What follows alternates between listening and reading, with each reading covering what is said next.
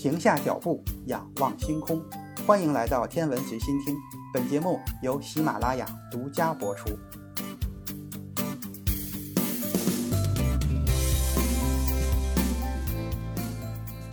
这一期咱们接着来说中国古代的天文学。公元前二十八年五月的一天，日出前的长安被一层薄雾笼罩着。汉朝的天文学家们正在观察当天的星象。太阳在地平线上缓缓地升起，就像一个明亮的黄色圆盘。由于清晨的薄雾减弱了太阳的光芒，这个时候不那么刺眼的太阳表面，用肉眼就很容易观测到。因为太阳的高度几乎相当于月亮，所以它显得格外的清晰。这时，灵台上的一个人注意到了让他最感兴趣的现象：和平元年三月的己未日，就是五月十日，他记录了如下的内容：日出黄。有黑气大如钱，居日中央。这些内容被记录在了《汉书五行志》之中。在几个世纪的时间中，天文学家就已经注意到了那些出现在太阳表面的暗斑。他们对这些现象做了许多的描述，而且把这些暗斑称为黑气或者黑子。根据黑气或者黑子的形状和轮廓，他们进行了分类。根据当时的情况，大多借用钱或锂等物品表明它们的大小。钱就是铜钱的钱，李是李子的李。其中最著名的描述是汉初刘安《淮南子》中的“日中有村屋”。刘安将这种令人印象深刻的天象比喻成在太阳上有一只休息的乌鸦。到了明朝，在明仁宗朱高炽《御制集》的插图中，也对这些不寻常的黑影进行了描绘。这本书中同时还描绘了克星和彗星等其他的天象。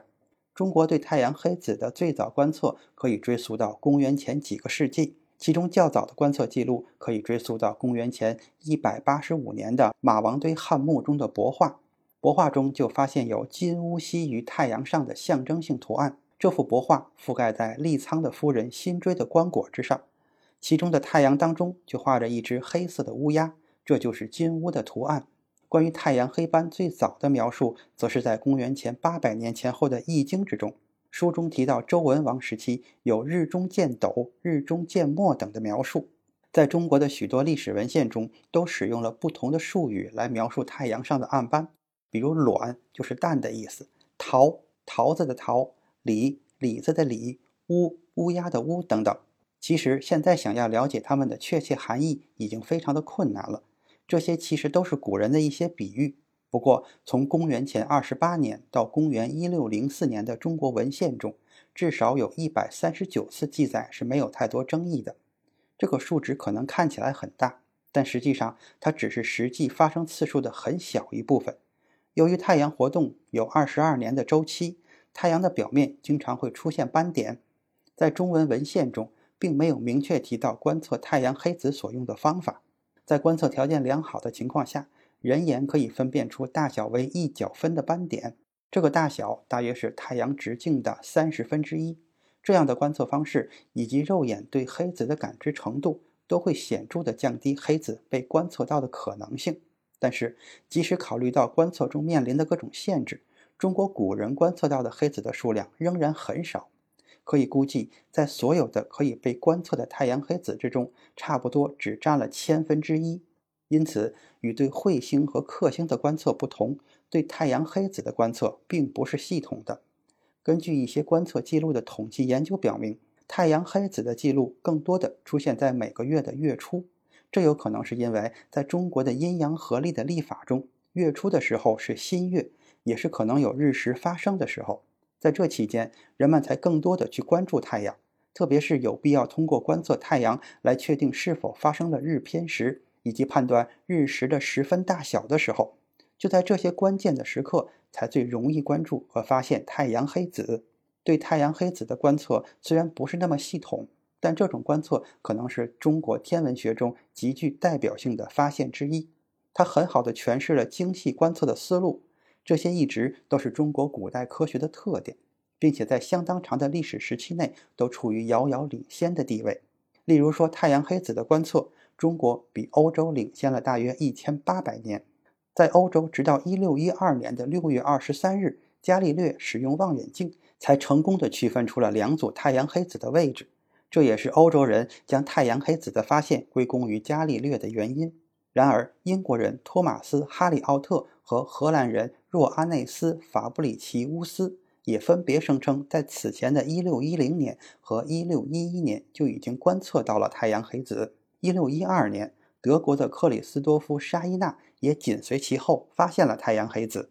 不过，欧洲人对太阳黑子的发现还是一直采取着回避的态度，因为太阳这个最重要的恒星，随着黑子的出现，就不会像圣经所宣称的那样完美和永恒不变了。事实上，欧洲人似乎在更早的时候就观测到了太阳黑子。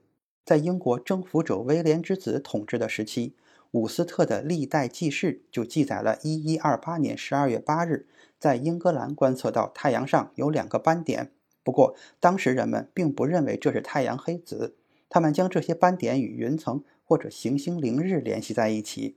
直到17世纪，欧洲人发现了太阳上的这些不完美的时候，还引起了很大的轰动，因为这些发现就如同月亮上的山脉以及木星存在卫星这样的事实一样，颠覆了基督教所宣扬的完美无瑕的天堂形象。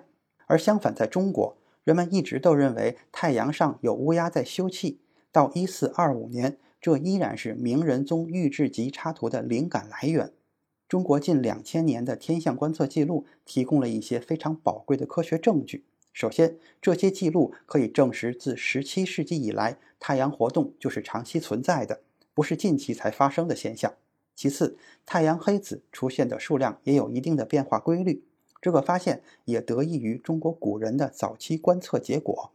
太阳黑子是由太阳表面下方区域的周期性磁变化现象引起的，它们有的时候会大量的出现，然后在十一年的周期内消失。正如在一六四五年到一七一五年的蒙德极小期内，这些斑点可能就在这几十年中完全消失了。这个不正常的周期与当时的小冰川期有着惊人的联系。这个时期也是法国路易十四统治期间最寒冷的时期，这也表明了太阳活动。在气候变化中的影响。虽然中国古代对太阳黑子的观测是零碎的，但是基于这些零碎的材料，1987年哥廷根大学的惠特曼和南京天文台徐振涛的研究还是表明，在过去的两千多年中，太阳黑子活动的平均周期为11年，但它的持续时间可以是从9.9年到12.3年不等。